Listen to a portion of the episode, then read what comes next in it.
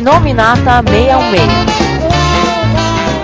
Olá pessoal do Inominata 66, aqui é o Coveiro e eu sei que eu vou apanhar depois desse podcast, mas eu prefiro o X-Men First Class do que o filme do Thor. Oi, eu sou a Kami e a mim é os X-Men. Oi, eu sou o Jefferson e eu concordo com o Coveiro. E não tem criatividade também. Aqui é o Ed e Magneto estava certo. Opa. Bom, a gente vai explicar depois do bloco de e-mails por que a gente tá preferindo o X-Men First Class do que Thor, com detalhes. Espero que aguentem firme que tem uma explicação pra tudo. Vamos começar com nossa leitura de e-mails. Que história é essa não? Que leitura de e-mail? Vocês me excluíram na leitura de e-mail passada, só porque eu tive que assistir Thor um pouquinho mais tarde. Então eu que vou ler e-mail de novo, porque eu sou a leitora de e-mails oficial daqui, tá bom? E-mails.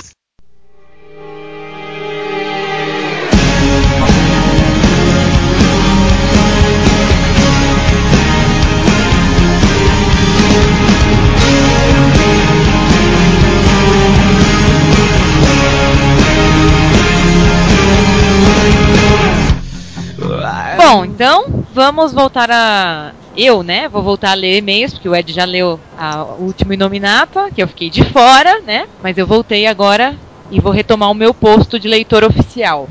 Né, Ed? Mas da última vez você não participou porque você ficou enrolando pra ver o filme.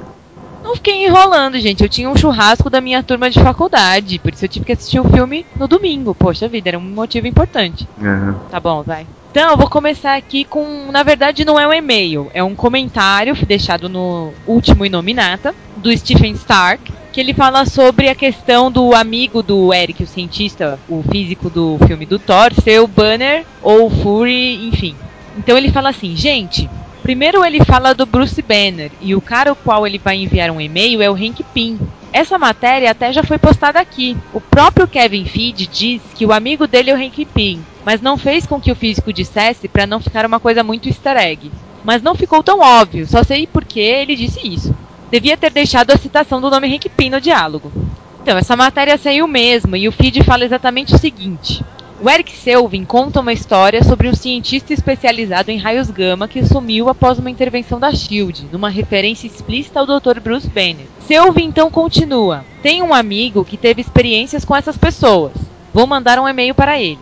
Esse amigo é Hank Pym.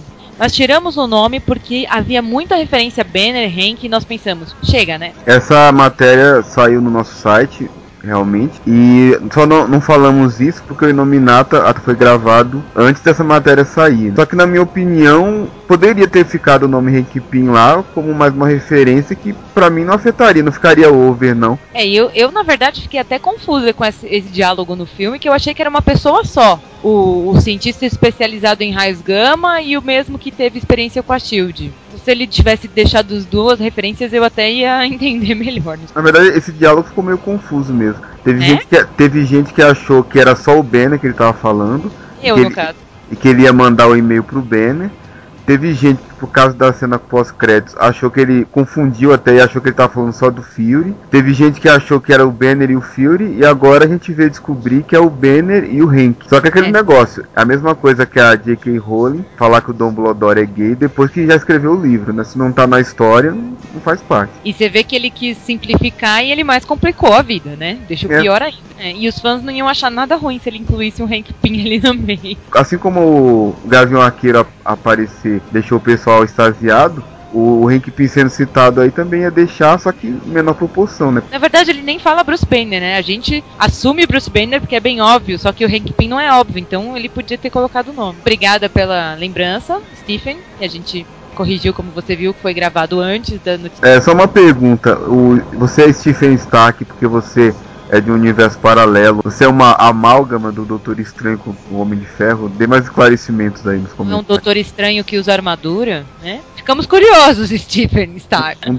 Doutor Estranho com a bateria no peito. Nos elucide o seu nome que nós ficamos curiosos. Ô, o Doutor Estranho com o olho de Agamotto no peito, olha que irado, hein? Nossa senhora. Maneiro. Bom, vou, vou ler um outro comentário aqui do Vitor Tiago Teixeira. Ele fala: Valeu por lerem meu e-mail. Quando disse Finados Supremos, foi exatamente o que vocês comentaram. Porque para mim, o que realmente vale a pena são os volumes 1 e 2. Não achei que Thor mudou muito rápido. Querendo ou não, ele já tinha bons valores, apesar de ele ser prepotente e arrogante. Nota-se que havia um interesse especial de Odin pela Terra. Ele se preocupava em defender a Terra, que foi o que ele fez mediante o ataque dos gigantes de gelo. Acho que isso ficou encucando em Thor, enquanto ele leva o choque de que não era digno do martelo, que seu pai morreu de desgosto e que sua mãe não queria mais no reino. Poxa vida, isso mexeu muito com ele. Isso forçou a meditar em suas ações e assim viu como um rei deveria realmente ser. Não acho que ele apenas se entregou pelos seus amigos. Ele foi altruísta e se entregou pela terra. O objetivo era morrer para que o destruidor fosse embora e a cidade e as pessoas inocentes não fossem mais destruídas. O destruidor só pararia com a morte do Thor. Essa é a minha opinião. Que venham mais inominatas pela frente. Falou, abraço. Obrigada, Vitor. Ó, eu falei isso num comentário do Inominata passado, eu falei exatamente isso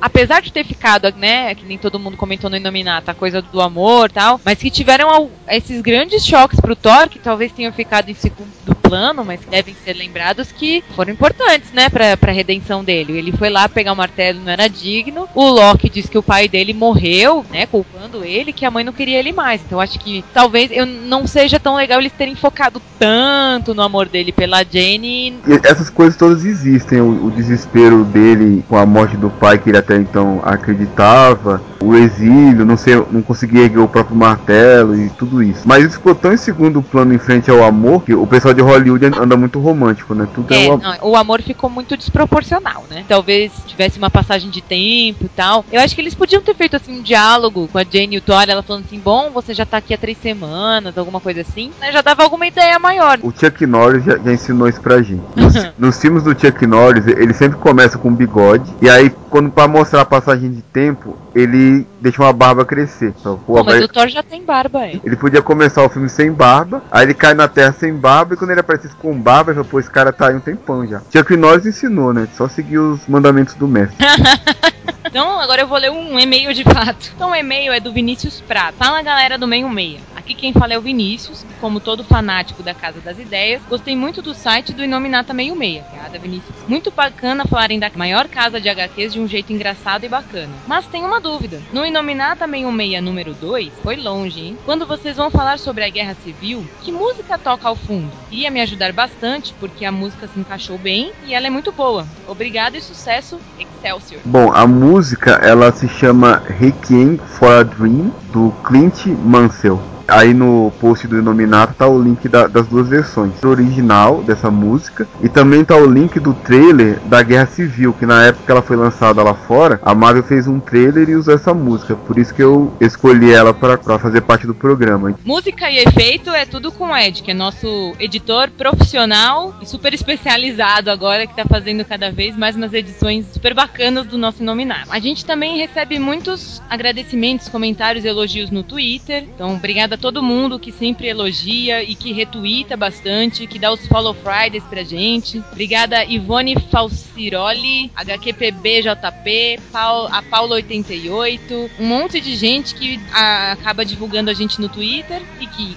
gosta do nosso trabalho e fala por lá. Então vocês podem continuar escrevendo e-mails pra gente, comentando os nominatas, que a gente vai continuar lendo, se possível agora cada vez mais, com mais e mais nominatas. E aproveitando o gancho, temos um novo endereço de e-mail dúvidas, sugestões, perguntas, coisas do tipo, vocês mandem para inominata@mavel616.com. E também, né, como é chique hoje em dia, vocês visitem nossa página do Facebook e cliquem em curtir. e é, é, inclusive a página do Facebook, como ela se atualiza automaticamente, quem quiser seguir ou, ou ser amigo nosso, também tem um perfil, chama Marvel 616, ou curtir a nossa página, fica por dentro de todas as novidades quase em tempo igual ao que sai no site. Bom, esses foram os nossos e-mails, mensagens e tudo mais. Vamos agora voltar para o nosso podcast de X-Men First Class os verdadeiros surpreendentes X-Men. Ou sou eu, ou sou eu, ou sou eu.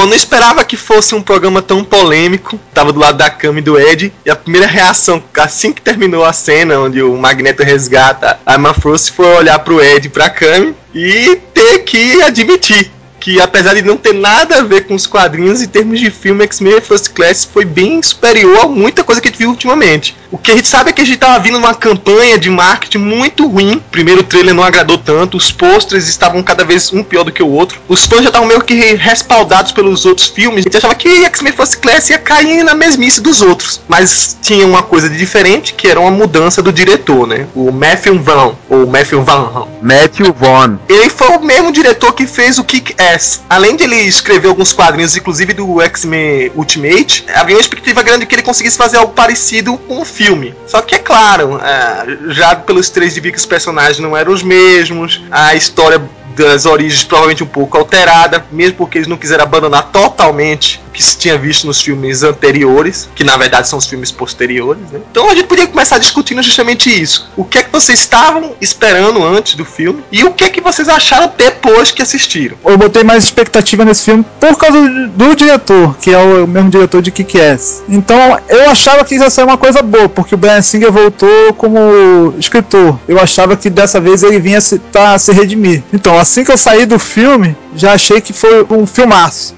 Talvez tenha sido o melhor filme que eu tenha assistido esse ano. Eu tava menos empolgado do que os filmes Marvel que vinham tendo que eu tava sempre muito empolgada, mas eu também não tava achando que ia ser essa grande porcaria que nem todo mundo tava esperando. Até porque quando todo mundo espera uma grande coisa, vem porcaria, quando todo mundo espera porcaria, vem grande coisa. Ah, eu tava indo pro filme assim, beleza, vai ser um filme melhor que todo mundo tá esperando, que é aquela história que quando a expectativa é baixa, qualquer coisa é boa, né? Mas também não tava assim, esperando como se eu fosse ver Vingadores e tal. Bom, eu sou a pessoa mais perdida pra diretor, ator, sei lá quem fez o que, quem ganhou o que, quem escreve bem, quem dirige bem. Sei que os cartazes estavam muito ruins, beleza. Mas que tava as pessoas que eu conhecia que manjam dessa parte que eu não entendo, de ator, direção e tal, estavam com fé no filme. Eram mais os fãs chiitas que estavam dizendo que ia ser tudo uma merda de novo. Mas aí eu fui assistir assim, ah, de boa, sem grandes expectativas, mas sem achar que o negócio ia ser tão ruim como todo mundo. E me surpreendi. Pra mim, ia ser tudo uma grande merda. O Ed era um dos fãs chiitas. a questão é nesse chiita. Meu problema não era a adaptação nem nada disso. O meu problema era o estúdio, que é a Fox. Então a Fox já tinha dado uma bambeada no, no, no terceiro filme, já tinha feito o Wolverine, que foi uma, uma porcaria, e fora outras coisas da Fox em, em outras mídias que parece que a Fox tá sempre afim de sacanear os fãs de, de alguma maneira. Então quando veio essa ideia de relançar os X-Men, a primeira coisa que eu pensei foi: é a Fox sacana querendo enfiar mais um filme só para manter os direitos dos personagens. Aí depois veio uma Emma Frost na época dos X-Men originais que não era gostosa, um monte de pôsteres meio esquisitos que estavam aparecendo. Ele só veio me empolgar um pouquinho com o um, um, trailer que eu vi, que era um trailer que mostrava o Kennedy e tinha um clima meio anos 60. Isso daí me animou um pouco mais, mas mesmo assim eu mantive a expectativa baixa, mais pelo estúdio mesmo, né? Porque o diretor eu sabia que já tinha feito um bom trabalho. O único ator ali que realmente eu conheço é o cara que fez o Magneto, Michael Fassbender. E o McAvoy? E... É, você conhecia o McAvoy. Ele não? fez Procurado. Eu não vi esse filme. Ah, é muito bom. Como Mas não, Ed?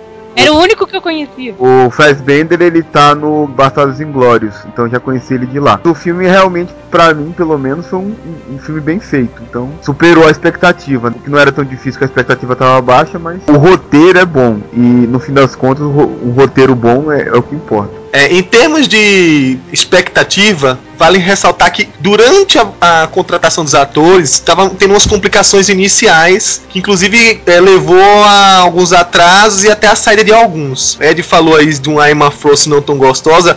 Vale ressaltar que a primeira Emma Frost a ser contratada e acabou saindo no meio do processo foi aquela Alice Eve. Vocês sabem quem é? Não, eu lembro que tinha tido outra atriz, mas não, não sei quem era. Era, digamos assim, mais gostosa do que a que foi escolhida. Talvez melhor atriz, porque essa eu achei péssima. Não é melhor atriz que a January, eu não acho. Duas coisas sobre a Emma. Primeiro, culpa de tudo isso é dos, dos desenhos da Marvel que criaram um padrão de gostosura impossível de ser alcançado por um ser humano. Não é, eu, falei verdade. isso, eu falei isso pra Eu, Cami. eu sou o exemplo vivo de que isso não é verdade. Sei.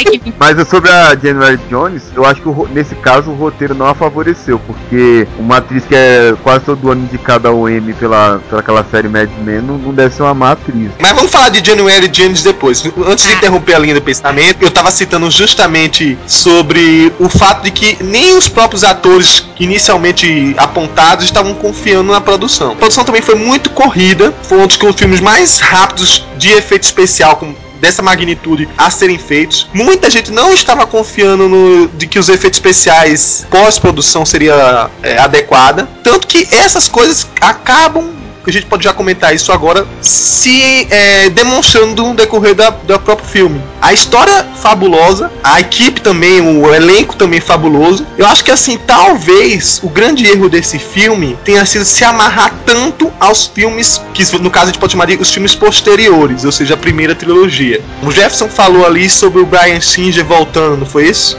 Foi. O grande problema foi ele. Que o Brian Singer, você vê que assim, o, o que tem resquício dos filmes anteriores é a mão dele ali. Já que você vê que é bem inovador, o tipo de diálogo mais acelerado, mais desenvolto, é, a dinâmica entre os personagens e não a temática em si por si só, deve ser mais desse diretor do Matthew Vaughn. É, então o diretor do último filme, que é o Brett Renner, é, praticamente o coitado foi jogado pela Fox para fazer de qualquer jeito aquele filme, né? Eles mesmos estavam brigados, o Brian Singer e a Fox, porque ele tinha ido parar em, em- na produção do Super-Homem, e aí por questão de não ceder, né, de não esperar o filme ser feito depois que ele terminasse Super-Homem, ela manteve. Então o que a gente viu em X-Men 3 foi o pior dos três. Não que os dois tenham sido bons. Foram bons em relação a gente nunca ter tido um filme de super-heróis daquele jeito. Mas em termos de filme, até de relação de personagem, foi muito ruim. Eles queriam focar numa temática que acabou não se desenvolvendo bem pro público, porque ninguém se apegava aos personagens. Como é que você vai ter pena de um mutante que você não se apega? Mas peraí, peraí. Essa também é sua opinião, né? Vamos Não, é minha opinião, mas você vê. Que você conseguia se apegar a que mutante ali? O mutante que era a estrela da coisa era o Wolverine. Mas você não tinha um, um- como você vê nesse novo filme, personagens com suas problemáticas e que você começa a se apegando. Por exemplo, a Mística, o Fera, apesar de algumas pessoas acharem que foi mal adaptado. Vários outros demonstrando quão difícil é ser mutante, como era também difícil naquela época, sei lá, ser negro nos Estados Unidos. Então, esse filme, por conta do diretor, deu margem para a pessoa entender isso. Eu acho que em termos de entrelaçamento de história, graças a Deus, é, teve esse diretor novo e que ele teve muito mais voz, provavelmente, que o próprio Brian Singer. Eu, eu não concordo tanto com isso pelo seguinte, no X-Men 1, por exemplo, tem menos personagens. Então o Singer ele usou um recurso que o personagem observador, que é no caso a vampira. Então ele apresenta o mundo dos X-Men pela ótica da vampira. Pelo menos pra mim, o drama da vampira na questão mutante é bem- pelo menos no primeiro filme e até no segundo é bem explorado. Tem uma cena muito sutil que a, a vampira tá no metrô, no trem lá, e ela tá vendo uma criança recebendo carinho da mãe. E, e ela fica triste por causa disso. No segundo filme tem toda aquela questão dos pais do Homem de Gelo, que os próprios pais entregam o filho, o filho pra polícia porque ele é mutante. Tem- até o terceiro filme, que é fraco, tem a questão da cura, que é mal feita porque tem uma fila de mutantes pra se curar e todos eles têm cara de humanos, mas tudo bem. Toda essa questão mutante é bem explorada. Patrick Stewart e Ian McKellen. O Magneto e o Xavier, os três filmes, eles mandam bem na interpretação e ah, os pontos de vista deles, da questão mutante, coexistência e supremacia e não sei o que lá, também são bem explorados lá. Esse filme tem desenvolvimento de personagem novo? Tem. Mas não, não quer dizer que os, os antigos não tenham. Por gosto Eu- pessoal, você pode não gostar do filme ou não, mas essa questão mutante é abordada até no terceiro filme. É, era exatamente o que eu queria falar, porque eu concordo com o Ed. Eu acho que o programa tá sendo um pouco drástico. Os três primeiros filmes, que seriam os posteriores da trilogia, têm os seus problemas, tem muitas coisas ruins, é odiado por muita gente, podia ter sido bem melhor, mas não é a questão mutante que ele deixa de fora, não. Que, aliás, é uma das coisas que eu acho que ele faz bem, como o Ed mencionou tudo. Gosto dos filmes e. Enfim, não, mas mesmo quem não gosta tem que olhar esse lado que o Ed colocou também, que não é a questão mutante que tá faltando neles, não. O problema dos filmes é o desenvolvimento de alguns personagens. Por exemplo, o Ciclope que foi sacaneado, a Tempestade que não é a mesma coisa, Não, e, o Silveiro falou que não dava pra se identificar com ninguém, não sei se é porque eu sempre gostei da vampira, mas para mim foi super identificativo. Ah, e o Wolverine, tudo bem, dá um foco exagerado para ele, mas o Wolverine tem aquela questão da identificação. Primeiro porque boa parte dos fãs consideram ele o personagem favorito. Segundo, porque ele tem aquela questão toda do, do cara perdido, em busca do passado. E essas histórias são sempre atrativas para as pessoas. Mesmo a, o espectador comum. Vampiro e o Wolverine são os dois personagens preferidos de fãs. Só que a vampira tá muito mais no problema que ela tem, que poderia ser trocado por qualquer doença contagiosa de pele que ninguém pode segurar, do que pela questão mutante. Agora, tira, por exemplo, a vampira. Que outro mutante você vê que é problemático lá? Nos últimos três filmes. No segundo filme temos o Homem de Gelo. O Noturno ele chega pra Mística e fala no segundo filme: você consegue mudar e, e a, assumir a aparência de qualquer pessoa. Por que, que você fica assim? Aí ela fala, porque nós não temos que nos esconder. Eu acho que o problema é que, assim, particularmente, você, Coveiro, se identificou mais com os personagens problemáticos do novo filme. Não significa que os do outro não tenham. É muito mais claro pra gente que tem todos os respaldos se identificar com aquela vampira ou com aquele Wolverine. Se você não tem essa grande identificação antes, esse grande respaldo antes, eu duvido que você, que não é tão fã, que não lê o gibi, saiba direitinho, interprete da maneira que a gente tá interpretando aqui. Essa questão mutante tão bem abordada abordadas dentro das suas devidas proporções. Pelo menos pra mim, pra Kami e pra outras pessoas. E pro Jetson também, porque quem cala consente. o... Vamos falar de X-Men First Class, pelo amor de Deus. Peace was never an option o grande temática desse filme é o início né, da origem de Magneto com Xavier. Inclusive remete a você começar a ter uma ideia de como funciona o pensamento de um e do outro e como eles vão se divergindo durante o filme. Comparado até com o que a gente conhece nos quadrinhos ou na primeira trilogia e o que a gente viu nessa, o que é que vocês acham? Como é que foi montada essa, essa nova origem para Magneto e Xavier? Bom, eu gostei bastante da origem dos dois. Teve comentários aí dizendo que o, o Magneto mudou do nada no final e não foi bem desenvolvido e não sei o que lá e não sei o que lá. Mas para mim a construção do personagem foi muito bem feita. Eles até reproduziram aquela cena do X-Men 1. Ele tá lá no campo de concentração, ele tá sendo torturado naquele lugar. Ele viu o que, que a humanidade pode fazer, porque até então o Sebastian Shaw tava lá sob ordens de humanos. Então os humanos podem fazer aquilo ali. Os humanos não respeitam as diferenças. Ele colocou a vida dele numa jornada de vingança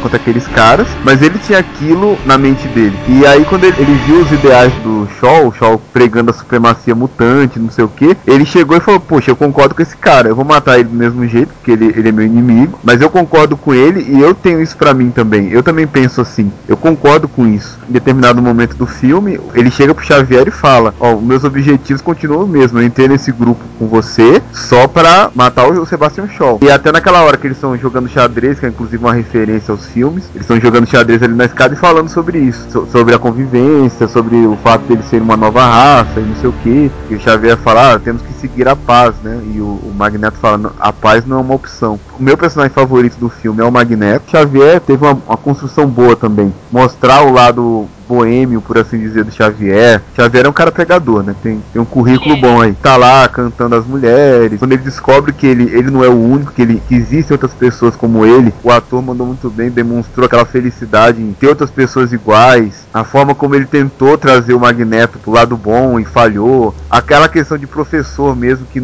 apesar do, do professor Xavier, do Patrick Stewart, ser muito bom, não tem essa questão porque os alunos já são adultos ali. É mais ou menos como acontecia com o desenho antigo que não tinha aquela questão tanto do professor Xavier, porque os X-Men já, já, eram adultos, mas aparece mais no X-Men Evolution porque eles são adolescentes. Então aparece muito esse lado do professor, ele ensinando o destrutor a controlar os raios, ele correndo com o Fera pro Fera poder explorar suas habilidades. Professor Xavier aparecer mesmo. Até ele fala no final, ah, agora eu sou um professor mesmo, virei um professor. Se um filme tivesse Xavier e Magneto só, tava de bom tamanho já, porque a, o desenvolvimento dos personagens foi, foi tão bom, tão bem feito, tão condizente, que você até lamenta quando a amizade deles termina no final. Isso que o Ed falou é interessante, assim, a maneira como também o sentimento é passado nesse filme, isso é uma coisa que muitos atores bateram na tecla, né? Tanto Kevin Bacon como James McAvoy colocou isso, que valia a pena assistir esse filme porque tinha muito sentimento nele. Praticamente assim como aconteceu com o Thor, acabei me sacrificando para botar os trailers no site, os comerciais e cenas e vi praticamente tudo. Mas só pela construção conjunto que ficou o filme do começo ao fim, fiquei tão chocado e arrepiado naquela cena final como qualquer pessoa que não tivesse visto nada. Prova de que a história é muito mais envolvente do que aconteceu com o Thor. Tanto que essa questão de sentimento é tão bem abordada que uma das minhas cenas favoritas é a hora que o Xavier compartilha das memórias do Magneto e os dois começam a chorar. E isso é uma cena que não tem nada de ação, não tem nada de efeito especial, é só é, o olhar do, dos atores mesmo. E eu fiquei com dó quando o Magneto vira vilão e que, mesmo sabendo que, isso ia acontecer, ele é tão desenvolvido ali no, no filme que é como se a gente esperasse que os mocinhos terminassem bem. O Red já falou bastante da construção dos personagens que eu concordo em tudo. E uma coisa que eu acho que é legal, que tem a ver com o que o Ed falou, do, do, Xavier, é que a gente vê muito nesse filme uma coisa que a gente não vê nos outros, e que às vezes as pessoas esquecem do Xavier. Que ele é tão bondoso e tão aberto para ajudar os outros porque ele partilha o sofrimento, a angústia os sentimentos que as pessoas têm. Então, quando ele vai salvar o, o Magneto lá na água, ele fala: Eu senti o que você sentiu e eu sei o que, que você passou. E com, com todo mundo ele é assim, por isso que ele, ele tem esse lado de querer mudar a humanidade, de querer que dê tudo certo e de se aproximar tanto das pessoas, de, de se apegar tanto às pessoas, porque ele, ele experimenta o sentimento que a pessoa experimentou. E isso no, no filme fica bem legal, fica bem claro. Fora que a construção do Xavier também é muito, muito bem feita, até porque não mostra ele só que nem aquele careca bonzinho, né? Que nem parece um pouco na outra trilogia com como chama o ator? Eu sempre esqueço. Patrick Stewart. Isso, o Patrick Stewart, que ele fica mais só aquele cara bonzinho, careca sorridente. No First Class mostra mais esse outro lado, que bem que o McAvoy fala bem isso numa entrevista, se não me engano, que ele fala assim, ele, vocês não, não vão ver ele como aquele professor bonzinho que todo mundo tá acostumado. É ele sendo pegador, que nem o Ed falou, que é do, dos carecas que elas gostam mais. Apesar de ele não ser careca no First Class. Eu adoro aquela piada que o Fera pergunta se ele não vai raspar o cabelo e ele fala, não, não toque no meu cabelo. E até o humor dele tá muito bom. Falando em galanteador, cada cantadazinha ridícula dele, hein? É, o, o Xavier era igual eu quando eu ia pegar na balada. A mesma frase pra todo mundo. é. Xavier é tipo o Joey, né? Ele pega How you doing? É, how you doing? Mas o Magneto também, eu, ele também teve uma construção muito boa, porque mostra que o poder dele surge pela raiva e que tem toda uma questão ligada ao sentimento, que até quem ajuda ele a coordenar é o Xavier. Os, os poderes dele todos apareceram nessas situações. Aquela primeira cena que eles regravaram, foi ótima cena, porque eles pegam até onde a câmera ia, a câmera vai também. E aí aquilo é um momento de desespero, depois é quando a mãe dele morre, então o poder dele tá ligado a isso. E aí mostra assim, apesar do Quinho falar que não mostra o Magneto chegar onde chegou no ódio pela humanidade e tal, só pelo que ele passou ali no campo de concentração, só pode ter sido um sobrevivente de campo de concentração, já mostra toda essa raiva que foi circulando dentro dele, né? Eu gostei também da construção dele como caçador de nazistas, a perseguição dele ao Shaw, né? Como vocês já falaram, ele não virou de uma hora para outra e ah, agora eu sou vilão, vou castigar a humanidade por causa disso. A humanidade já castigou ele desde que ele era criança, da época do campo de concentração. Ele veio no treinício durante a vida inteira, igual aconteceu nos quadrinhos. Nos quadrinhos ainda foi até pior, porque ele perdeu a primeira família dele, depois ele se casou, perdeu a mulher e os filhos também por causa da intolerância. Assim que ele terminasse os seus negócios com o Shaw, ele, e agora com consciência de que há mais mutantes e que ele pode fazer a diferença no futuro da humanidade, é claro que ele ia seguir o caminho da supremacia. Há uma contradição muito grande do próprio Magneto, né? Durante o filme, ele mostra que não quer confiar nos humanos, se revolta com a, o esquema nazista de que, ah, mas existem humanos ali, e, mas eles só estavam cumprindo ordens, e aí isso também aconteceu comigo no, no campo de concentração, quando eram os alemães e os judeus. É, ao mesmo tempo que ele odeia esse tipo de discurso, ele valoriza o discurso de supremacia de raça maior. Então, isso é o grande complicador da história de Magneto, né? É como aquela história de que se você bate cachorro, o cachorro responde com violência e acaba virando o reflexo do dono dele. É mais ou menos isso. Peace was never an option. Não, e que o, o Kinho falou isso, né? Comentando com a gente. Ele falou, mas o Shaw que fez tudo isso era mutante. Mas ninguém sabia que ele era mutante. É, ninguém sabia que ele era mutante. A raiva dele em relação a essa coisa que a humanidade em si, humano e mutante, tem de rebaixar os outros, né? Vale ressaltar que nesse filme ninguém sabe direito que é mutante. O Magneto acha que só ele tem aqueles poderes. Xavier, se não fosse com a mística, achava que só era ele e ela também. Então, assim, ninguém. Tirando o Shaw, que foi fazendo sua primeira equipe, o assunto mutante era desconhecido ainda. Exato, exato. As pessoas não estão conscientes ainda do que é mutante. A Moia virou motivo de chacota. Só acreditam nela quando ele demonstra os poderes pra todo mundo. Mesmo assim, eles estavam achando que era truque dele e que ele tinha, na verdade, eles acharam que ele era um espião. E aquelas informações que ele tinha não era leitura de mente, era informações que ele tinha conseguido antes. Pra você ver que nem o governo tinha consciência dos mutantes ainda. O Shaw mesmo, ele só revela que é mutante bem depois, né? Na cena do barco, é isso? Ele só revela que é mutante pro cara lá do 24 horas quando ele pega a granada e fala, ah, solta essa granada aí. Não vai soltar, então eu solto. Aí ele, ele explode lá e ele se revela como mutante pro cara e pro público, né? Naquele momento. Sobre essa questão do Magneto, eu queria mandar um recado pro Kim, que é o seguinte. Primeiro ele, reclamou essa aí que o Magneto revoltou contra a humanidade, mas o Sebastian Shaw era um mutante. Bom, isso aí a gente já explicou que ele não sabia que o Sebastian Shaw era mutante. E mesmo se ele soubesse, o Sebastian Shaw tava sob ordens de humanos, então não, não anula. Outra coisa que o Kim comentou é que o Magneto ele manifesta os poderes dele ali, mata soldado, né, dá tapa na cara e quebra a geladeira e, e amassa não sei o que. Por que, que ele não matou o Shaw logo ali? Só veio fazer isso na idade adulta. Tem duas questões sobre isso. Primeiro, o Magneto, nos quadrinhos, ele manifesta os poderes dele pela primeira vez quando o, a família dele ia ser fuzilada. Então ele inconscientemente ele desvia as balas e não morre. Morre só a família dele. E aí ele foi preso lá no campo de concentração. Ele só veio manifestar os poderes dele de novo quando ele era adulto por causa de uma hepatite que ele teve, que atrasou o desenvolvimento dos poderes dele. Então, você pode pegar isso como uma referência já a isso. O Magneto de repente manifestou os poderes dele só ali, depois não conseguiu mais, por isso que é retratado em flashbacks, ele sendo torturado numa mesa e não sei o que, com o Shaw lá olhando para ele. Sabe o que eu acho também? Eu acho que ele também tinha, mesmo por mais que o cara fosse o filho da mãe, ele também tinha uma certa visão de paternidade no show.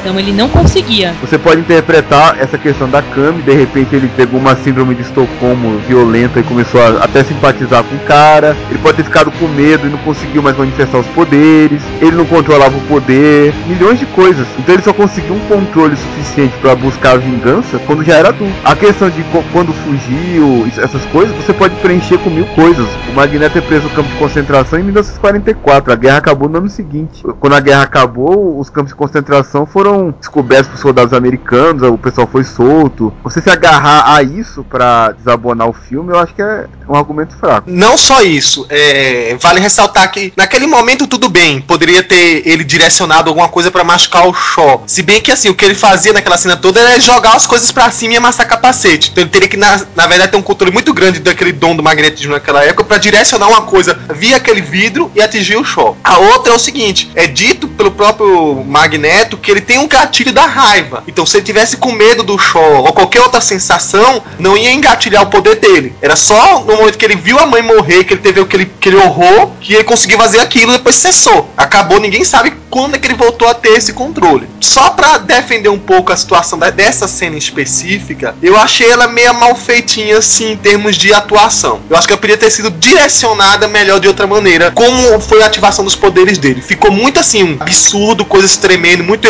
é, efeito paranormal, e deu muito valor àquela cena, quando na verdade não resultou em nada, a não ser mostrou que ele tinha um grande poder. Uma cena mais rápida, dizer assim, olha, aconteceu isso, as coisas se manifestaram e ele caiu chorando, foi uma coisa rápida e fugaz, ficaria muito mais interessante e mais palatável de, de, digerir isso. Eu não achei a mesma coisa quando eu vi aqui. É, ficou ridículo. E o moleque ficava andando, dando passinhos pra frente, feito um, um, bonequinho. Outra coisa aí é o seguinte, já que essas coisas de efeito, os próprios atores falaram que eles achavam esquisito essas coisas de inventar efeito. Me chamou muita atenção a cena do Michael Fassbender quando ele vai parar os mísseis. Tem hora que ele abre a mão e faz assim, ó, com a boca. Pá! A gente não tá te vendo. A gente não tá te vendo. Então, mas ele abre, faz, e faz assim com a boca. Pá! Assim como? Pá, caceta! Era tipo chá de malandro, ele tava fazendo. Ha!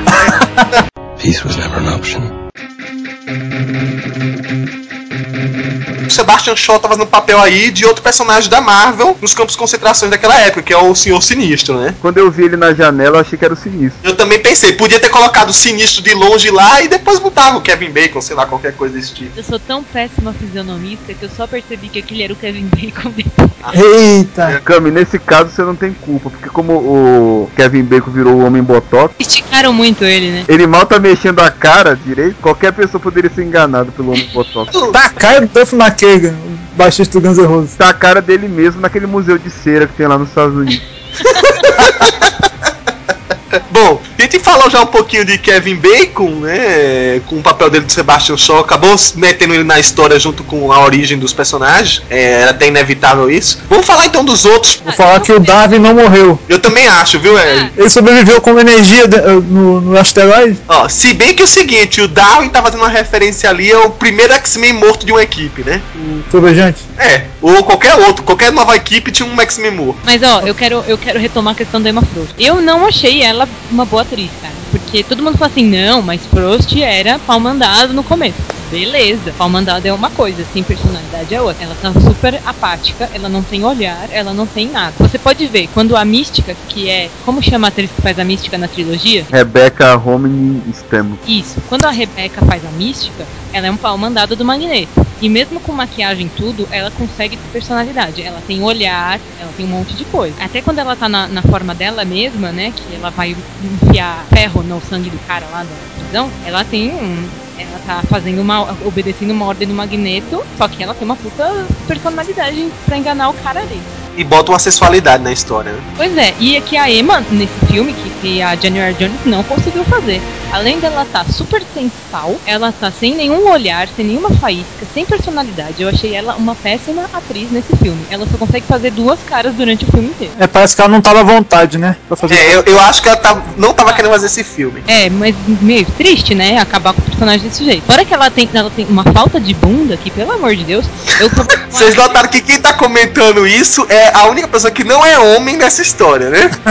Mas, gente, ela falou que ela tem que usar. Ela usou enchimento no busto e tal, mas podiam ter aproveitado pra botar na bunda. Comentando que, gente, sério. Como eles fizeram tanta gente magra num filme só? A Andy é a única que salva, que é mais latina e tal. Mas você pega a Moira, quando ela tá naquele uniforme lá na ilha, parece que podaram a bunda dela. Mas a mística não é tanto sensal assim, não. Não, é a mística também não, mas que ela é mais gordinha. A, a Emma e a, e a Moira, pelo amor de Deus, isso porque a câmera engorda 5 quilos. Eu imagino elas duas na vida real. Ed, faça seu comentário e salve-nos. Eu sou homem, heterossexual.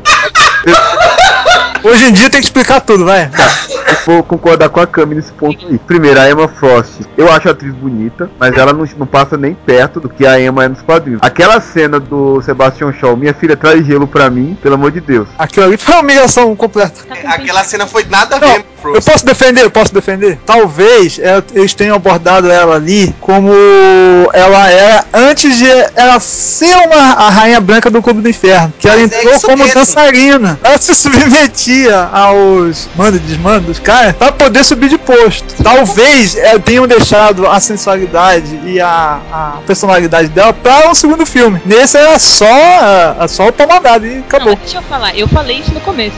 Que ela era submissa, ela era, e que ela devia fazer da mesma forma. Tipo, o roteiro não tem nada de errado. O roteiro não descaracterizou personagem nenhum. Quem descaracterizou foi a atriz, que não conseguiu ser submissa e ao mesmo tempo com personalidade como a Emma era. Ela era submissa, mas ela não era apática. Então, voltando aos atributos físicos da, da, ala feminina da galera. Não, eu, não falei, eu só falei da Emma, não falei da. Eu não falei da Moira. A Moira. Não, quando ela entra no clube do inferno, chegam uns caras lá começam a falar assim, aí minha filha, quanto que é o programa, não sei o que. Os caras vão chegando, né? Foi, meu, uma magrela dessas. tá, meu, não tem, não tem como. Mas era feio. Não, é as cajibrinas que os caras já tinham tomado. Qualquer coisa Foi- passa. Que é isso, gente? Eu fiquei satisfeito com a, a Jennifer Lawrence, que é a mística. Isso que eu, ela é bem bonita, mas ela é bem nova, né? Ela não vinha. O mais engraçado da Jennifer Lawrence é as caras de pavor que ela fazia em toda a cena de ação. Vocês perceberam isso?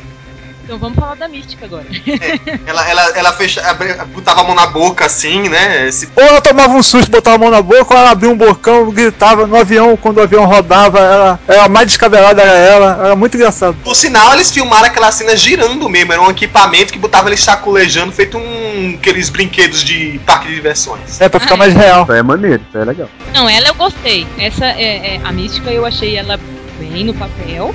Achei a atriz, a atriz boa, apesar de né, ela fazia papel de novinha mesmo. Ela não era pra ser um mega sex appeal ali. E até ela como mística mesmo eu gostei, apesar da maquiagem, que acho que a gente vai retomar que era péssima.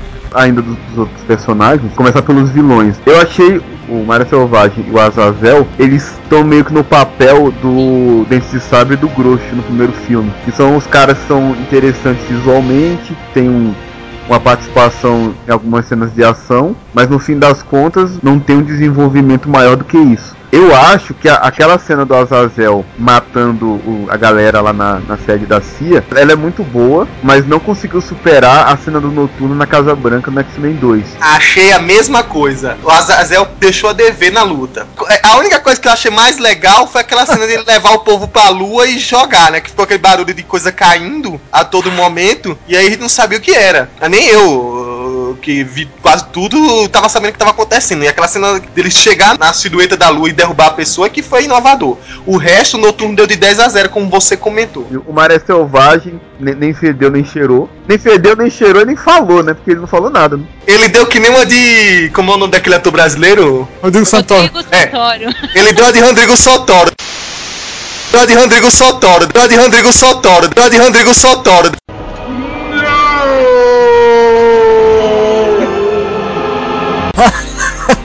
Faltou os X-Men mesmo, né? Ah, O Destrutor puxinha total, mas beleza, serviu Não, não achei não. Dentro do que podia, nos poucos minutos. É, é, é. Foi legal. Eu, eu acho que devi- deviam ter colocado o Ciclope. Se, se ele, ele tivesse colocado o Ciclope no lugar do Destrutor, fazendo o que ele fez nesse filme, ele já teria mais desenvolvimento que ele teve nos três filmes do, do, dos X-Men. É, mas aí todo mundo ia reclamar que botaram um ciclope sem personalidade, não adianta. Exatamente. Aí ia chegar um monte de fanboy e falar: Ah, colocou o Ciclope lá só pra ficar dando tiro errado depois acertando tiro. Não, fanboy vai, vai reclamar sempre, então ignore fanboys. Ah, eu acho que o Ciclope ia ter muita. ia ter problema mesmo. E o Destrutor, eu acho que, tanto quanto os outros que já são mais secundários, eles cumpriram o papel. Não era de desenvolver personagem ali. E uma foi uma coisa que o Quinho reclamou também. A gente vai ficar refutando o Quinho.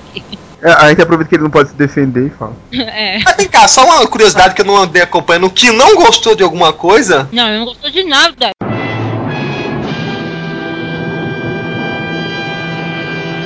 O mundo vai Eu acabar. tô com medo até agora do mundo explodir.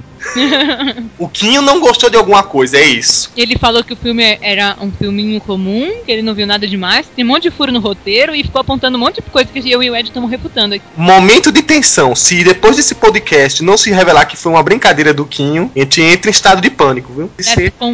Eu já tô em código amarelo já.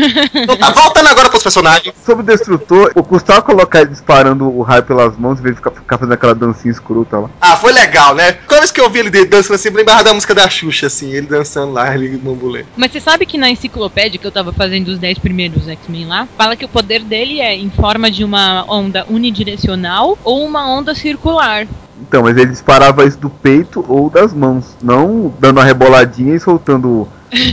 Foi aquela ideia que o diretor teve, aí não vamos também falar de tudo, de dar uma expressão física a todos os poderes. Aí o deles, assim, ó, é uma coisa circular, então imagina que você tá jogando sua energia feito um bambolê energético. Gira, gira, gira, gira. Opa! Aí foi. Então, aí fica ruim porque depois eles colocam um negócio no peito e não tem mais esse negócio da, da giradinha, né? Que aí o negócio gira por ele mesmo, né? Mas foi ridículo. Banshee, vamos falar dos secundários antes. Secundário Chico. Vamos deixar o Banshee por último. Coveiro é apaixonado pelo Banshee. Tinha Emma, Frost, tinha Angel, mas ele queria mesmo era ver o Banshee. Deixa- vamos deixar claro nesse podcast. O Ed tava falando que uma das coisas mais doidas que tem é um cara sair gritando e voando. Então eu sempre fiquei curioso pra saber como é que seria abordado isso num filme, né? Nos quadrinhos, inclusive, tem o pior. O Banshee grita, né, pra voar e fala também enquanto tá gritando. Vocês já perceberam isso? Isso é demais. A- Assovia e chupa cana também. Exatamente. Então assim, eu queria saber como é que ia rolar isso no filme, né? Como é... E eu achei que ficou legal. Porque aí demonstrou que a onda sonora tava fazendo, sei lá, uma pressão antagonística àquele planador dele. Que era mais ou menos o que a gente devia se basear, mas que dava pra baixo, aproveitava a onda e planava. Então eu achei curioso. Eu achei que foi bem feito, porque pra mim é, é- é- é ruim falar faz sentido. Tá falando de um mundo absurdo de mutante, assim, em- considerando isso, momento Big Bang Theory, né? Considerando que é isso, faz sentido, entre aspas, ele usar essa força, que é uma força física, o som é uma força física de ondas, pra ter um movimento de voo. Agora eu sei que Ed não concorda, né, Ed? Ainda continuo achando bizonho. Fala do fera aí. Eu gostei muito do Fera. Assim, vamos deixar de lado a questão maquiagem, né? Aquela pele vermelha do Azazel eu achei parecia uma tinta de iodo. Da Mística, que tava péssimo. O Fera, ele tá. Até eu achei bem feito, mas na hora que ele vai falar, fica muito esquisito. Talvez o Jefferson, que viu dublado, não tenha tido esse, esse baque que a gente teve, mas a gente que parecia bem óbvio que não era o ator que tava falando ali naquele movimento de boca. Mas tirando essa parte da maquiagem, eu gostei do desenvolvimento do, do personagem, gostei do ator, eu acho que ele foi um dos, dos mais fortes e que ele é o que mais personificou aquela coisa do, do, do problema com a questão física, né? Aliás, aque- aquela, con- aquela conversa dele com a mística que o Ed ficava falando lá do mandou mal, mandou mal. Mandou mal demais. É sensibilidade zero, né? Mas é uma coisa que, de fato, os mutantes. é, alguém, alguém acabava pensando aquilo e foi legal ter isso colocado, porque, por mais que seja aceito pela sociedade, aquilo não é considerado bonito pra- pelo padrão das pessoas, entendeu? Então, ele queria ser bonito, ele não queria ser aceito. Era diferente. O Xavier que conseguia escapar, né? Ela falava assim: será que você ficaria comigo mesmo? Se eu fosse com minha pele normal tal? Ah, não, mas você é minha irmã. Não tenho como pensar de você desse jeito. fundo, no fundo, ele não achava bonito. Se alguém pudesse ler a mente do Xavier, ia ver que ele estava pensando isso. Ao contrário, Malandrinho.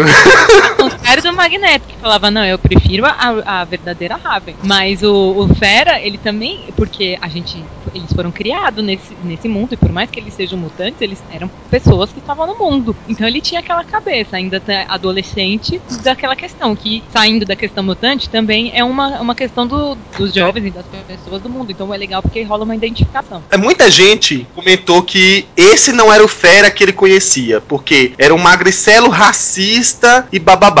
Realmente, o Fera, pelo menos nos quadrinhos até onde eu li, nunca teve esse tipo de comentário. Apesar dele se odiar quando começou a perder a capacidade de manipular as mãos, porque quando ele ficou com aquela mutação secundária, se penalizou, ficou até tentado pela cura. Mas originalmente o Fera era até meio tranquilo quanto a, ao que ele era, enquanto era pelo menos humano, sem pelos, né? É, tanto que a, a mudança dele física, o Ed me corrija porque foi ele que me falou isso mais ou menos, era por um negócio que ia potencializar os poderes e não suprimir a aparência, certo? Ele, ele tinha saído dos X-Men e tava trabalhando na corporação Brand. Aí ele inventou um soro que poderia potencializar as mutações genéticas. E aí uns caras lá, uns terroristas, se eu não me engano, invadiram a corporação Brand para se apossar desse soro. Pra não cair em mãos erradas, o Fera tomou o soro e, e virou um, um bicho peludo cinza que depois ficou azul. do Fera do filme, né? Que queria fazer um negócio exatamente contrário. O do Fera era um motivo egoísta, enquanto o do, dos quadrinhos foi ele se ferrou por, por altruísmo. A personalidade dele no filme ficou meio bem al- Isso, alterada. esse, esse Fera não tem nada a ver com o Fera dos quadrinhos, tanto que tem críticas fortes em cima disso. Mas como é um outro universo, uma outra adaptação, eu acho que é até um pouco mais parecido com o que a gente viu no Ultimate, né? E até no desenho animado do, de 1990, a gente vê que o Fera também coloca um dos episódios que ele não tá tão feliz com a aparência dele. Tirando os quadrinhos, qualquer outra nova adaptação do Fera em outros universos, que é faz até sentido, coloca ele como uma pessoa que de alguma maneira por dentro não tá feliz do que vê no espelho. Mas eu quero chamar a atenção o seguinte, essa parte de mutante racista. Como em qualquer outro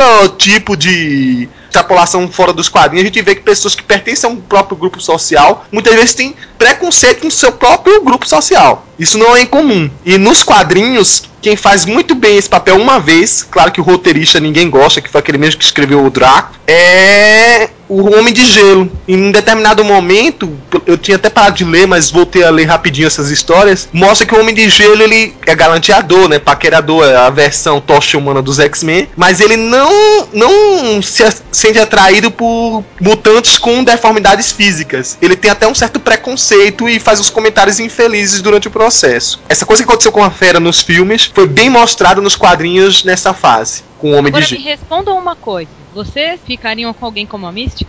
Azul? Como É? Então, a, É, você A gente fala, fala, é bonito, nenenê, mas eu não ficaria. pessoas azuis não fazem muito meu tipo, sabe? É, nem o meu. Se fosse verde, né? Então, mas é que você tem que ver é, é aquela história de assim, se acostumar com o diferente. Naturalmente, qualquer outra espécie animal, qualquer diferença do padrão, eles costumam rejeitar. Não vou nem falar de Claro. ser humano. Vamos Aquela colocar bem claro. da Bela e a Fera, né? Mas a Fera era rica e tudo mais. É, faltou quem agora? Faltou a, a- a pobre infeliz Angel. Um Tinkerbell cuspidor de fogo. Quem falou isso mesmo? O Luiz lá no, no Center 3. Ah, tá, tá, tá. O nosso leitor lá. Nosso novo pa paparazzi da Mil Meias. Quem não sabe, as melhores fotos do Marvel Day foi o Luiz que tiraram. Confira. Tá o link aí do, dos fotos do Marvel Day. Em primeiro lugar, Tinker, Tinkerbell, caramba, é sininho. É isso, é que as pessoas falam assim. Ela não tem grandes poderes, né? Então é uma coisa meio, meio bucha, né? Convenhamos. Ela não tem grandes poderes, mas teve que juntar dois pra derrubar ela, né? Que É, o Destrutor e o Banshee. Ah, poderosona, mas cuspir ácido e voar. Achei legal é que a- a- o negócio da asa dela ser a tatuagem quando parada. Esse eu achei uma sacada bem legal. De mutantes foram todos. Ah, peraí, peraí. Faltou o pobre do Darwin. A gente deu uma faladinha já dele, né? É, o Jefferson tá confiante que ele continua, né? Virou energia quando nos quadrinhos, ele sobreviveu em forma de energia. O nosso comentário sobre o Darwin foi condizente com a participação dele. A gente não falou da Moira, né, gente? É, Falou que era sem bunda. pô, mas existem outros aspectos da personagem, né? A Moira foi uma das personagens que teve mais livre adaptação, porque não tem nada a ver com a agito da CIA e por aí vai, né? E outra coisa, ela não é ruiva, né? Ah, isso é de menos também, viu? Mas- ela também não era ruiva no filme também.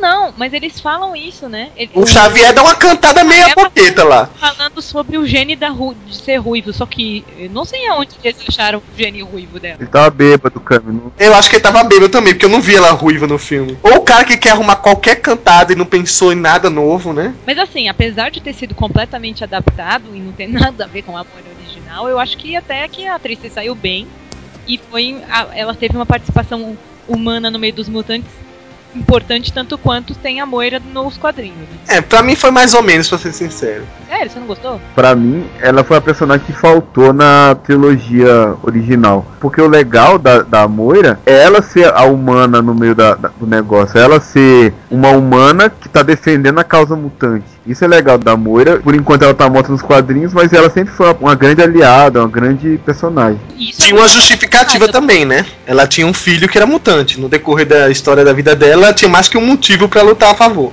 Ne- O Magneto tem uma neta humana e nem por isso ele, ele mudou de ideia. Ah, o Magneto é uma neta inumana. O Magneto tem mais filho que. quem? Ah, mas, mas todos os filhos dele são mutantes, mas a, a neta dele é humana. hein? Que neta você tá falando? A filha, a filha da Cristales com Mercúrio é humana. Ela é inumana, cara. Ela é humana. É humana. É humana. Mas ela já tem poderes. Ela, ela ficou inumana quando o Pietro expôs ela aos cristais terríveis. Depois que inventaram moda, ela, ela virou uma inumana, mas, mas ela sempre foi humana. E todo o período que ela foi humana, o Magneto nem pensou em, em abandonar a causa dele. E nem muito menos em se aproximar da neta. Então fica tete a tete.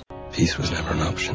O desenrolar do filme é aquilo que a gente falou, é a parte boa do filme, principal do filme, que eu acho que deixou ele bom. Ponto forte, além do roteiro, que é- a gente achou muito bem amarrado e deixava o público preso a- ao que estava acontecendo no- na história. Ao contrário do que a gente falou de Thor, por exemplo, que eu acho que Thor foi ótimo, mas que a história às vezes dava uma caidinha e eu dava umas piscadas. E X-Men, ele é o tempo inteiro te envolvendo. Eu acho que o principal aí do desenrolar do filme também foi contextualizar ele com fatos historicamente verdadeiros. Isso, E né? que dava, dava um lance que, assim, mesmo se aquela história tivesse ocorrido e apagada pelo governo, ou silenciada pelo governo dos Estados Unidos, poderia ter acontecido. Acho que foi uma das coisas mais legais que eu vi no filme. É, é aquela famosa frase. É, Essa frase é famosona, hein? Fala aí. verdadeira versão por trás dos acontecimentos. Frase que ninguém lembra que o Jefferson acabou de inventar. Não, mas Fala sério. É, o porquê o roteiro também foi tão bom e o desenrolar foi tão bom é porque eles pegaram o que, na minha opinião, é um, um dos, dos elementos mais trágicos e dramáticos da história dos X-Men, que é a amizade entre Xavier e Magneto e a percepção deles de que eles têm ideais opostos e que eles vão eventualmente se tornar inimigos. Então eu acho que aí tem um, uma fonte de roteiro muito grande e que eles cons- conseguiram trabalhar muito bem. Que a gente até fala que depois dá pena de que eles se tornam inimigos. Só do filme não ter se resolvido na base do amor, pra mim já, já foi uma grande coisa. Hoje em dia, boa parte dos filmes, eles colocam o amor como a base da história. E o Thor, ele sofre desse mal que o, o amor é meio que base da história. E nesse caso aqui, a base da história é, não era o amor entre o homem e a mulher, ou entre o homem e o homem, ou a mulher e a mulher. Não era o amor. era, não era o amor erótico, sexual. Era um, uma amizade e as causas, os ideais de, ca de cada um dos personagens principais. Eu tô lendo um livro que chama Os Quatro Amores. E ele trata sobre esses vários tipos de amores. O amor erótico, né? Que é o amor entre homem e mulher originalmente, mas enfim, os homossexuais também. O amor de família e tal, e o amor a Deus tal, e o amor à amizade. Eu acho um negócio muito legal que ele fala, que eu acho que tem muito a ver com essa situação do filme, é que ele fala que o amor amizade é o amor mais puro que existe, porque ele não tem independência nenhuma, porque você, em geral, a mãe com o filho, o filho com a mãe, tem um laço de parentesco, tem até uma relação instintiva. O amor erótico tem toda uma outra relação de que você precisa do parceiro por uma coisa para outra e que gera uma dependência. E que o amor amizade é um amor por uma pessoa que podia não estar tá na sua vida que não tem nenhum relacionamento com você se não fosse aquele que vocês criaram e que, portanto, ele era o mais puro e mais a essência mais pura do amor amor. Eu acho muito O amor erótico, ele é legal, né? Você se une a uma pessoa para juntos vocês resolverem os problemas que vocês não teriam se vocês estivessem separados. Verdade. Ai meu Deus. É, Jefferson, o que, é que, você achou da, da desenvolvimento da história, como um todo, o contexto dela? Como vocês já falaram, o roteiro é bem amarrado e prende mesmo. Eu nunca vi uma fileira com 12 crianças sentadas entre a faixa de 12 e 13 anos, em silêncio, olhando fixamente para a tela, durante duas horas. O filme cumpriu essa, essa determinação. O pai ameaçou muito antes, né? Não, não tinha pai nenhum. Estava sozinho. Foi o Xavier que paralisou ele. Cara, é impressionante, coisa inacreditável. Então foi isso. ah, muito bom, muito bom. Foi crucial para mim esse filme ter um pouco de desenvolvimento de cada personagem, mesmo que seja mínimo, você tinha um pouco de como era a, a sensação dele com seus poderes antes e como é que foi depois. Foi fundamental também para mim existir esse lance da escola, de desenvolver os poderes, é uma coisa que faltou bastante em todos os outros filmes. Falou assim, em vez de você estar tá olhando pelos olhos de um personagem que você escolhe, geralmente o personagem favorito do, dos fãs, né, ou pelo da maioria dos fãs, deu para você tá sentindo várias vertentes, né? Porque, na verdade, cada mutante, cada pessoa pode reagir diferente aos seus poderes e diferente de como sejam os seus poderes. Até a participação mínima do Darwin, para mim, o pouco que ele teve ali, teve uma caracterização. Ele é um personagem que até estava acho que interessado em entrar no grupo, viu que uma amiga dele estava se bandeando, sendo tentada pro outro lado, e quis uma atitude heróica de um, um instante mínimo. O lance também, no fundo, no fundo, eles não passarem de criança, mesmo eles tendo os poderes mutantes, então gostar de farra, não ter um pouco de responsabilidade no começo, ter as inseguranças dele, tudo isso tá muito bem construído no filme. Eu, eu me identifico várias vezes no filme com vários personagens ali. Dá para se aproximar de vários, não só de um. Então isso para mim foi a guinada que tem no, roteiro. Então você vê que nos outros filmes o Brian Singer também quer dar um visual mais high-tech, coisas muito metálicas, a estrutura do cérebro do cérebro, do cérebro, do cérebro.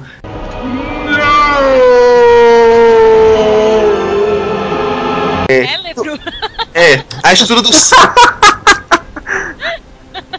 tudo está um, um visual muito ficção científica futurística que foge um pouco o que eu acho que deveria ser a temática principal. Então, assim. Posto do First Class, né? Que ficou super bacana de estar nos anos 60. Exatamente. Então, é, é, isso facilitou. Você tá vendo uma coisa mais do seu dia a dia, mais natural sabe, sem os grandes efeitos. É aquela velha história. O cinto do, de utilidades do Batman em alguns filmes anteriores tirava toda a graça do Batman, né? O Batmóvel, essas coisas, tira toda a graça. Então, o X-Men teve aquela história de o esconderijo do Magneto é numa caverna em que o acesso pro outro lado é uma plataforma que é, se constrói e por aí vai. Beleza, legal, efeito especial bacana, a prisão de vidro dele, mas isso foge um pouco da realidade. Parece que às vezes que tá dentro de um cenário que não é nosso mundo. E isso tira um pouco da graça do que é os X-Men. Tanto que assim, quem nunca viu os X-Men agindo naturalmente, um jogo de basquete, um jogo de beisebol, mostra com pessoas comuns que até podem usar seus poderes para dar uma roubadinha e por aí vai. Esse é o grande diferencial que esse filme teve. Aproveitando esse negócio de coisa real, quando eles destroem a base deles lá na CIA, aí o Xavier fala, né, ah, tem um lugar pra gente ir, que aí é, todo mundo já sacou, né, quem conhece, ah, ele vai, eles vão pra Mansão Xavier. Aí quando eles estavam chegando na Mansão Xavier, eu fiquei pensando, meu, como é que eles vão fazer o negócio do subsolo, complexo subterrâneo? E aí a explicação do pai do Xavier se precaver contra a guerra guerra atômica é muito bem feita. Muita gente fazia abrigo antinuclear na época da Guerra Fria. Tem tudo a ver com a época dos anos 60, essa parada nuclear. Seria muito mais irreal o cara ter a mansão e, fazer obra em casa, contratar uma, empreiteira para fazer um, um porão mega tecnológico. Já existia o um negócio ali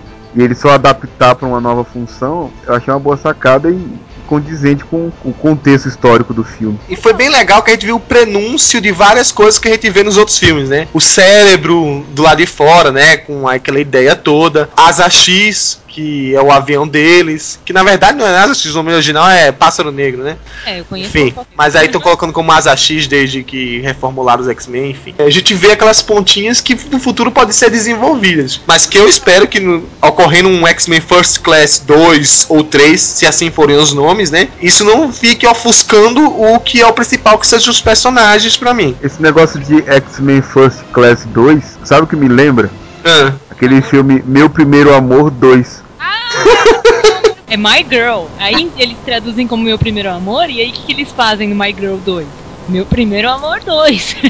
mas o First Class tem uma justificativa, porque First Class não precisa significar a primeira aula, mas também vai ser a primeira turma. E se se mantiver os mesmos personagens, né, continua sendo a primeira turma, na minha opinião. Bom, mas deixa eu falar um negócio. Falando ah. em guerra nuclear, outra coisa que eu achei legal do filme eles explorarem essa coisa dos de filhos do átomo. E até que o Shaw fala que eles são fruto de toda uma era de pesquisa nuclear que foi ocasionando mutações. É claro que isso é inviável, mas é legal eles usarem essa explicação, porque, enfim, mutantes a curto prazo é mesmo inviável. E deles usarem essa explicação e de botar o nome Filhos do Átomo no meio. Eu achei, no meio de uma questão de Guerra Fria, até eu achei muito bem colocado que isso era um subtítulo já antigo dos X-Men, né? Uma das minisséries, inclusive, que reconta a história dos X-Men, chama Children of Atom. É, porque o que o pessoal pensava naquela época era isso mesmo, assim, vai vir uma era é, de energia nuclear, é, né, de coisa radioativa, vai todo mundo sofrer mutação e, enfim, alguém pensou positivo e achou que a mutação ia ser boa, mas que era uma, uma coisa da época, assim, então foi bem colocado. Essa coisa deles colocarem nos anos 60 tem muitas coisas legais, até na, nos créditos, aqueles dese aquele desenhinho que eles começam a pôr, é uma musiquinha bem James Bond, anos 70, assim, e começa a fazer todos os desenhinhos com as cadeias de DNA e tal, super anos 60, muito legal. É, inclusive o Sebastian Shaw, ele é um típico vilão de James Bond. É. Assim como o Magneto parece ser um James Bond, né? Não, na verdade, o, o, o James Bond é o Xavier que fica bebendo e paquerando as mulheres. É, é, é bifurcado aí, um fica na parte da ação e o outro fica na parte do galanteio. Agora, retomando uma coisa que você falou aí, que vimos muitos elementos de coisas que vão vir nos próximos filmes. Lembrei porque eu não considero esse filme um prequel da trilogia antiga. Não é um filme necessariamente que seja o prelúdio dos filmes não.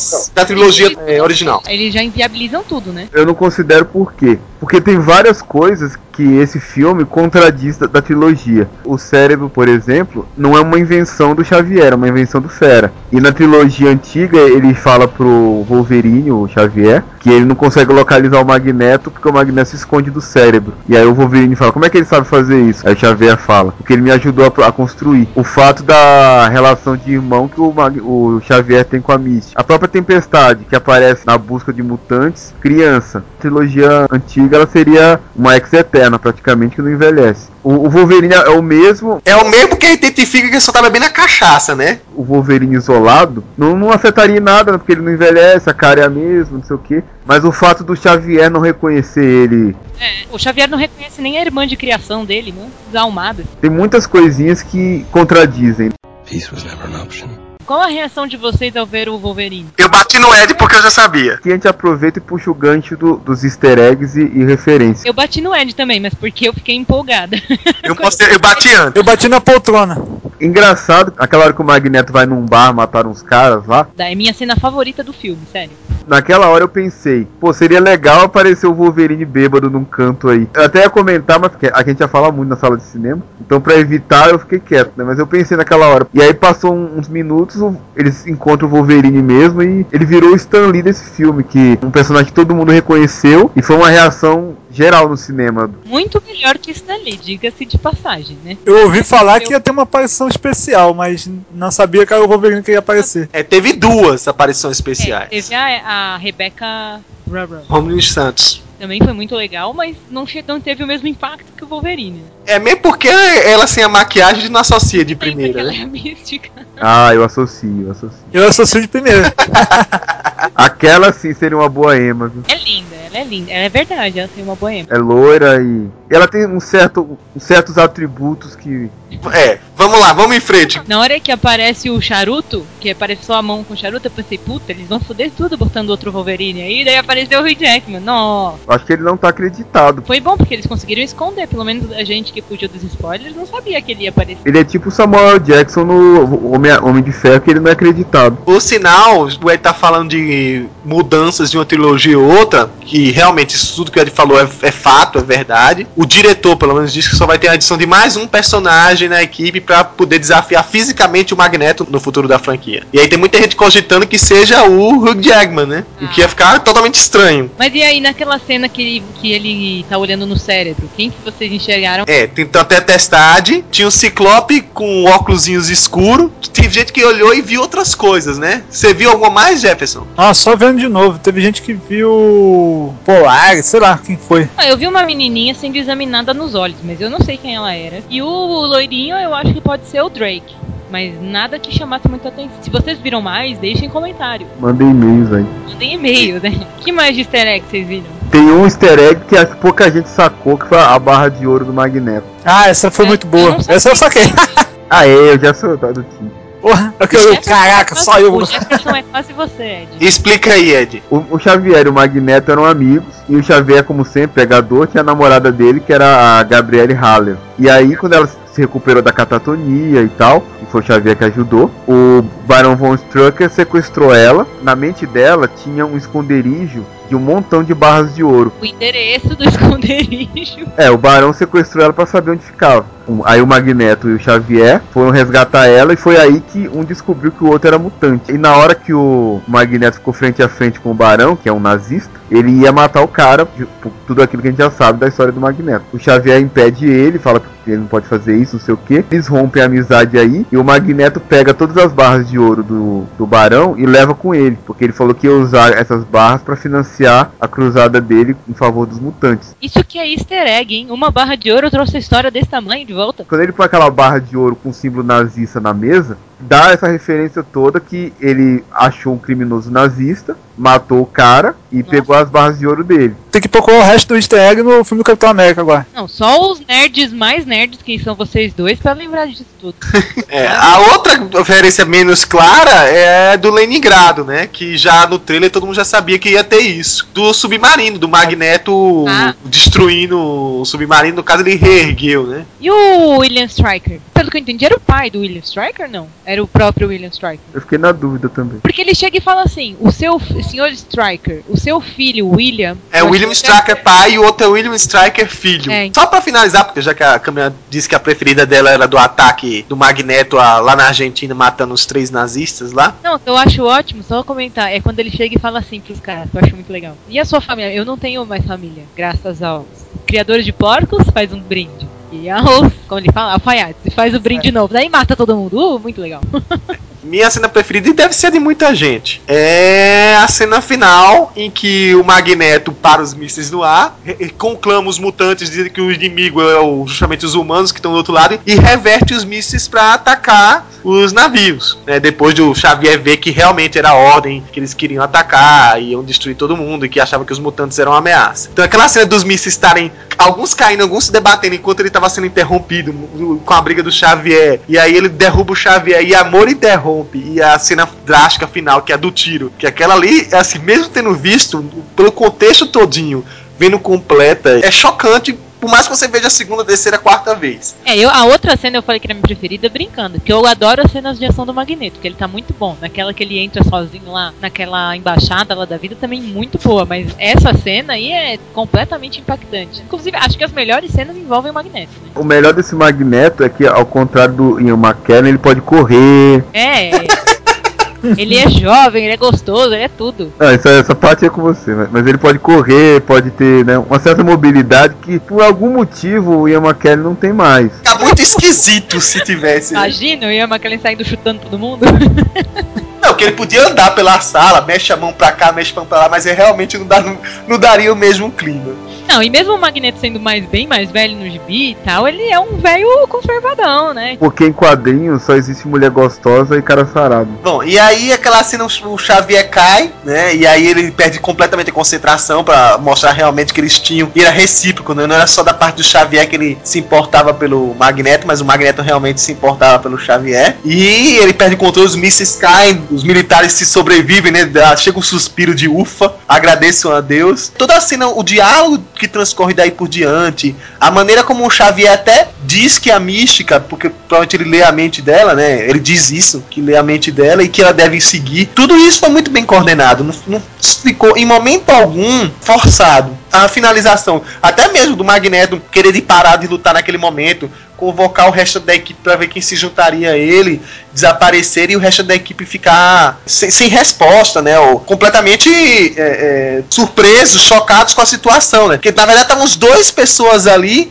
que eram os mais velhos e responsáveis por ele brigando. Confesso que nessa cena de que ele tá é, com o Xavier, né, caído nos braços, e aí ele fala sobre querer a mesma coisa, e o Xavier, com uma lágrima, diz: Não, meu amigo, nós não queremos a mesma coisa. Eu confesso que meu olho encheu de lágrimas. Porque, querendo ou não, o Xavier é muito mais, digamos assim, maduro, pelo menos nessa época, nesse momento, do que o Magneto. Ele, tá, ele na verdade, tá instruindo o Magneto para entender melhor o que ele é. A mente do Xavier, além de ser telepata, ou por ele ser telepata, na verdade, ele compreende muito mais como funciona a cabeça das pessoas. Não só É. por ler. Porque aquilo eu te falei, ele sabe o que a pessoa passou. Ele, ele consegue ter a experiência da pessoa e seria um ótimo terapeuta, né? Você não precisava nem falar nada, a pessoa já sabe o que, que você passou. E aí se encerra o filme. A cena final, que não é cena pós-crédito, todo mundo ficou esperando que nem um besta no cinema, mas foi bem melhor que muita cena pós-crédito aí, que é um Magneto surgindo de verdade, né? Arrebentando as portas da prisão onde tava Emma Frost e dando aquele clima de que eu sou o Magneto.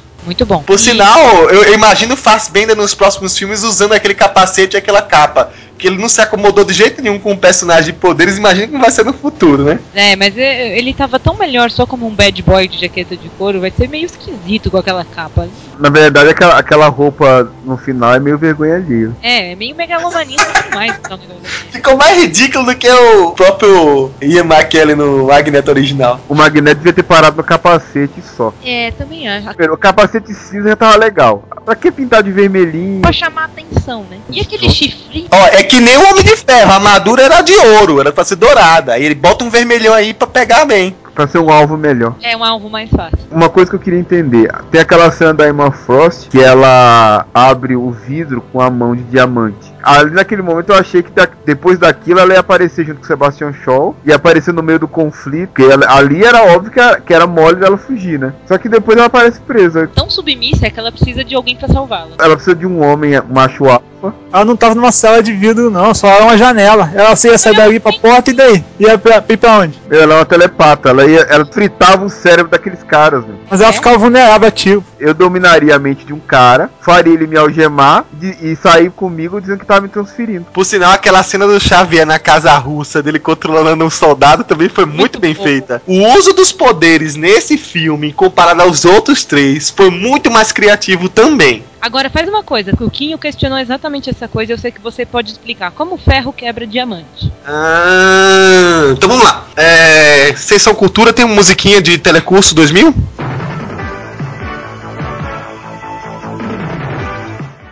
Obrigado. O que existe é o seguinte: existe uma coisa chamada dureza. O que, que é isso?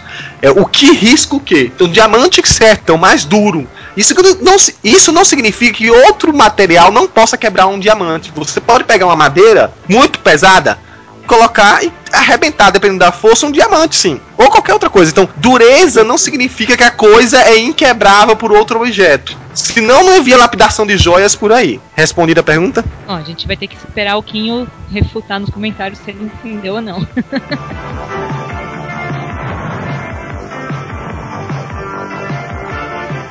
Peace was never an option. Terminado o filme, a gente tem uma clara ideia de que vai existir um 2 e possivelmente um 3. Pelo diretor, sim, né? Ele já tá dando até alguns depoimentos de quem ele gostaria de ver no filme, o que, que ele gostaria de colocar, mas fica sem gente ter ideia nenhuma ainda do que vai acontecer.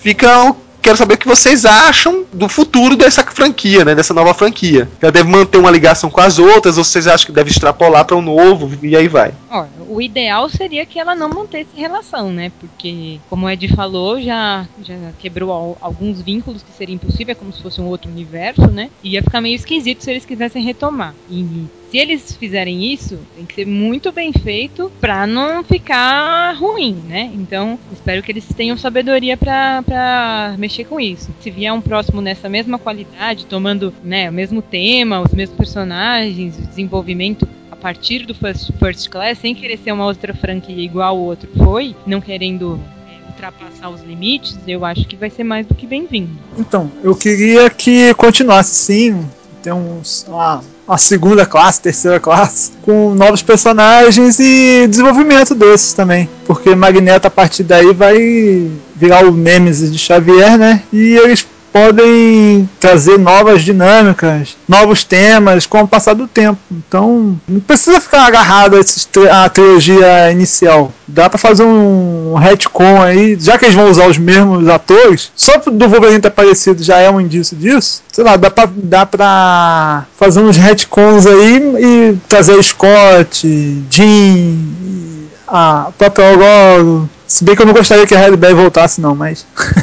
dá pra fazer muita coisa boa. Eu acho que a última coisa que os caras vão pensar, ou, ou devem pensar, é manter fidelidade com a, trilo a, trilogia antiga. Como a Kami falou aí, eu já falei antes, eles já fizeram, já desvincularam totalmente né, de lá.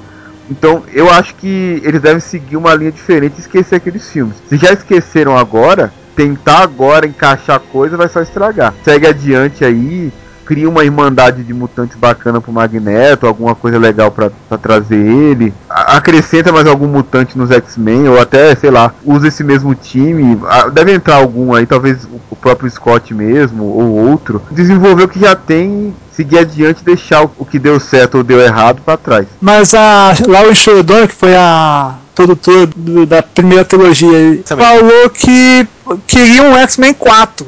Aí eu não sei como isso funciona na cabeça dela, né? Eles vão fazer um X-Men 4 e esquecer o First Class? Eu acho que seria um tiro na água, né? E aí vem o meu medo da Fox, né?